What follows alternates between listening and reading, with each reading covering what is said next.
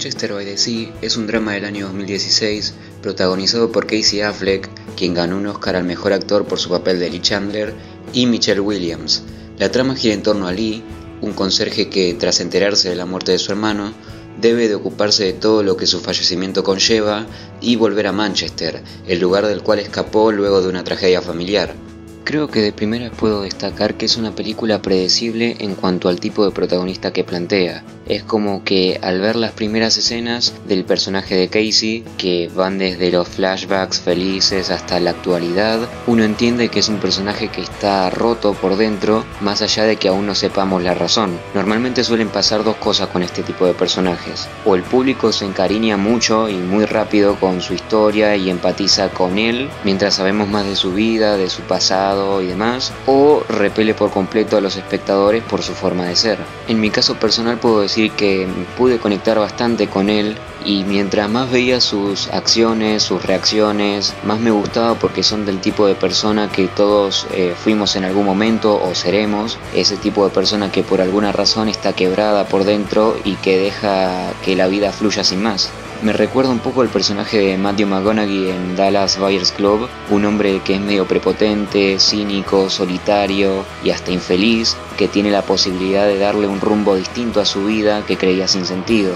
También tenemos por otro lado que es una película que demuestra lo que es el duelo, lo que es el dolor, no como normalmente se demuestra como una etapa a transitar, sino como una etapa que literalmente puede definir y hasta durar toda la vida o gran parte de ella. Lee Chandler, el personaje interpretado por Casey Affleck, pasa de disfrutar una vida tranquila a vivir con el peso de una de las peores cosas con las que puede llegar a cargar una persona. Ahora bien, si tuviera que definir a la película con tan solo una palabra, ¿cuál sería? Yo creo que la definiría como deprimente. Ojo, la disfruté mucho y literalmente no podía dejar de pensar en un final dentro de todo feliz, donde todo medianamente quede bien para todos los personajes, pero creo que termina tal y como se maneja la historia desde el principio, con una mirada fría pero realista acerca de la muerte y todo lo que acarrea como cuestiones legales e individuales, sentimentales propias en cuanto al estado de los personajes. También quisiera hacer eh, un paréntesis en la actuación de Michelle Williams porque también es una actriz bastante buena que si bien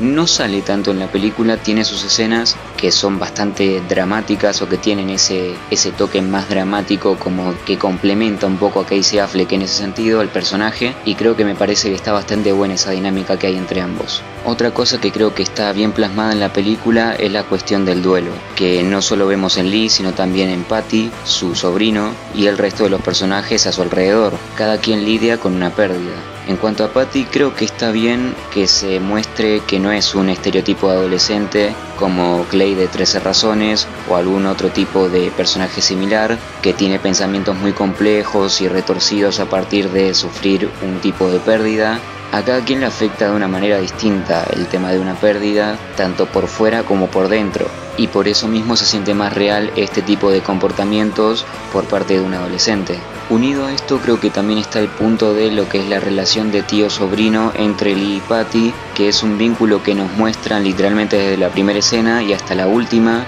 como algo sencillo que en el fondo es un poco complejo Siempre se mantuvo intacta esa relación a pesar de las cosas que pasaron en el medio y creo que eso es lo que quiso reflejar el director con los últimos minutos. Más allá de donde los lleve la vida, así sea que los separe, siempre van a estar unidos y es algo muy destacable, más sabiendo el tipo de persona autodestructiva que es Lee. Así que esta es la recomendación del día de hoy, Manchester by the Sea.